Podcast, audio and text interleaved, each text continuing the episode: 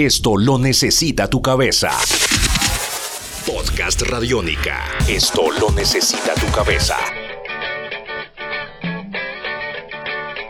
Sean bienvenidos a este podcast Radiónica. Mi nombre es Diego Londoño, arroba el fan fatal, y a través de este espacio vamos a revivir la historia del rock de Medellín, las anécdotas, los sonidos, los personajes, y en esta ocasión reviviremos la huella de un festival realizado en el año 1971 en la ciudad de Medellín. Esto es Podcast Radiónica y la historia del Festival Ancon. Podcast Radiónica. Bueno, mi nombre es Gonzalo Martínez. Me conocen en el mundo musical como Go Gonzalo, Bule Bule, Tintoretto, Rocolo, Vieja Guardia, el veterano de pelo largo. Me inicié en el rock por gusto y no querer escuchar lo que escuchaba mi papá. Quería escuchar algo nuevo. Conocí los mexicanos, conocí los ingleses, conocí, eh, me enamoré de los Beatles y los Rolling Stones, que eran como una contradicción. Empecé a investigar, luego conocí los grupos duros, conocí luego los grupos profundos como King Crimson, Yes. Esos grupos me han encantado toda la vida porque hacían algo nuevo.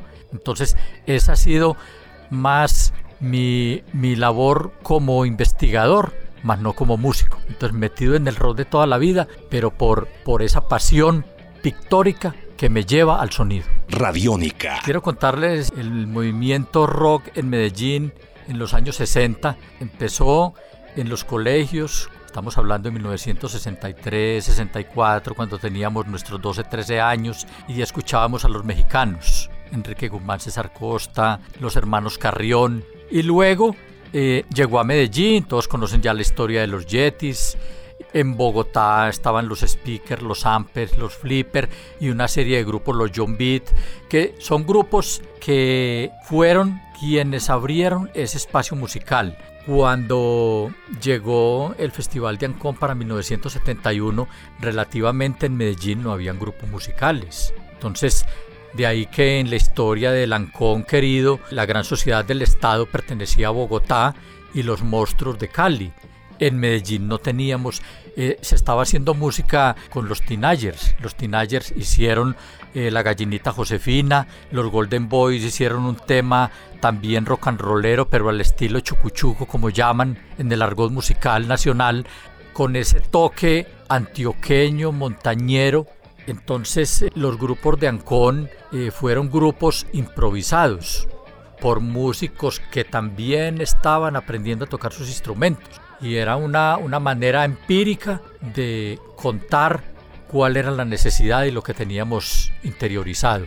Ese sonido rock que tanto admiramos porque todos los que fuimos a Ancón ya conocíamos a Jimi Hendrix, a Led Zeppelin, a Black Sabbath, aparte de, de conocer estos personajes que venían de Houston, muchos también se inquietaron. Entonces todo el mundo tuvo que ver con Ancón, sea por, eh, por rechazo o por nostalgia, nadie fue indiferente al Festival de Ancón.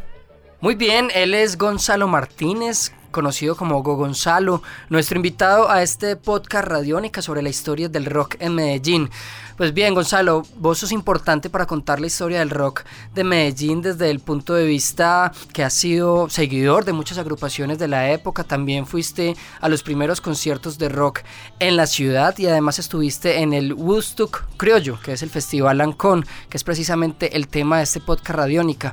Así que hablemos un poco de eso, qué fue el Festival Ancón, Gonzalo, y también qué significó para la época en una ciudad como Medellín. El Festival de Ancón fue, como lo dice el mismo Carolo, el quiebre histórico.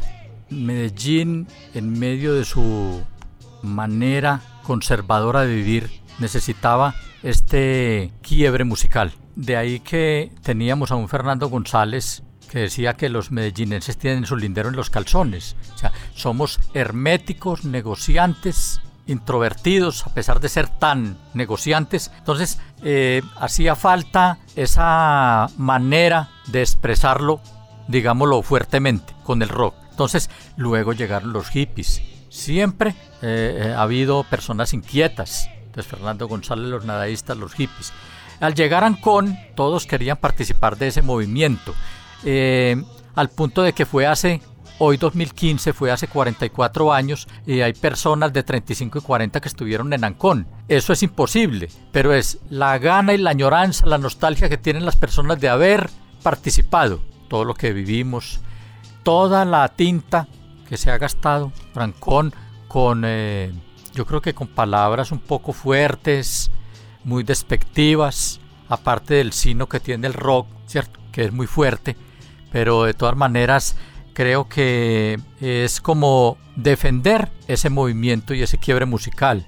Ya todos conocen la historia del alcalde que tuvo que dimitir por haber permitido eh, esa sinvergüenzada, como le decían pues la gente, las palabras de Fernando Gómez Mejía en la obra católica, donde desprestigió el movimiento rock y habló creo que más de la cuenta y lo que hizo fue hacerle publicidad a Ancon, que en, en esa época no había pues los medios y lo que hizo la radio y los periódicos, la prensa, la prensa conservadora, en unos editoriales que fuerte, yo diría que un poco pasado de tono, por ejemplo, en uno de los eh, editoriales del periódico prestigioso de Antioquia dice, en el editorial de la hora católica de junio 20 de 1971, el cura Fernando González Mejía decía, los festivales hippies constituyen el más desgarbado certamen de, indignidad, de degeneración, de cinismo, de vulgaridad, de corrupción, de escándalo y de vergüenza para esta sociedad.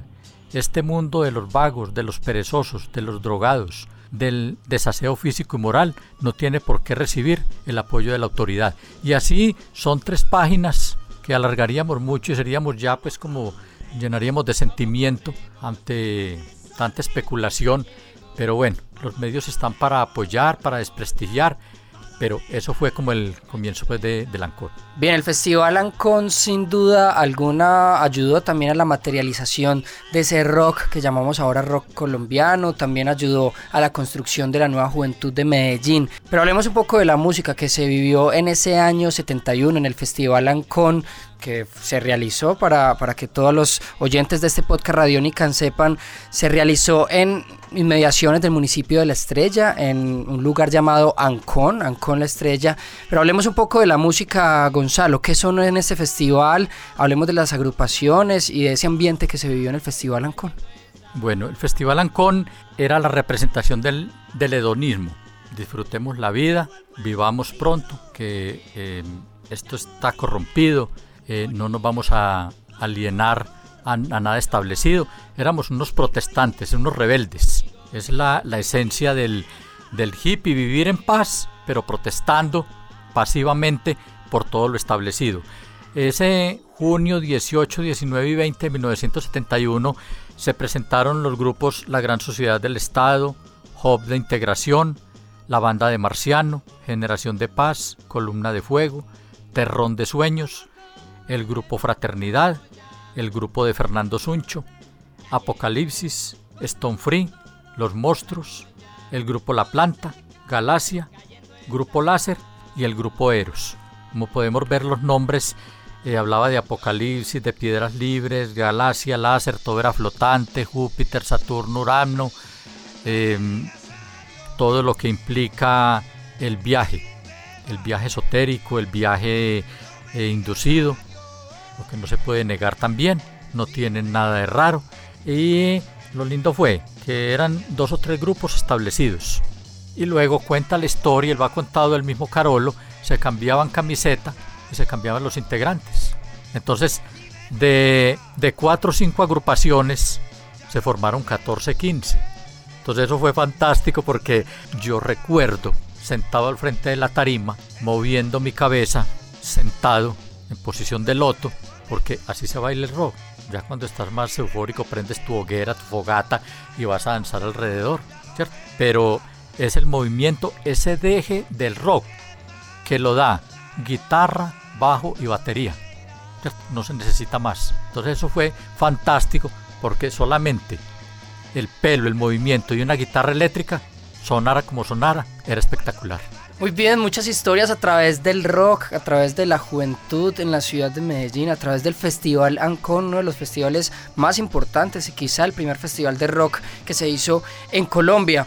Para ir terminando, Gonzalo, brevemente cuéntanos qué le pudo dar este festival al rock de Medellín y también al rock de Colombia. Claro, muchas cosas. Fue un movimiento sísmico. Creó la necesidad de hacer música. Abrió un espacio a la rebeldía y a los colores ese, esas ganas de formar grupos. Eso dejó.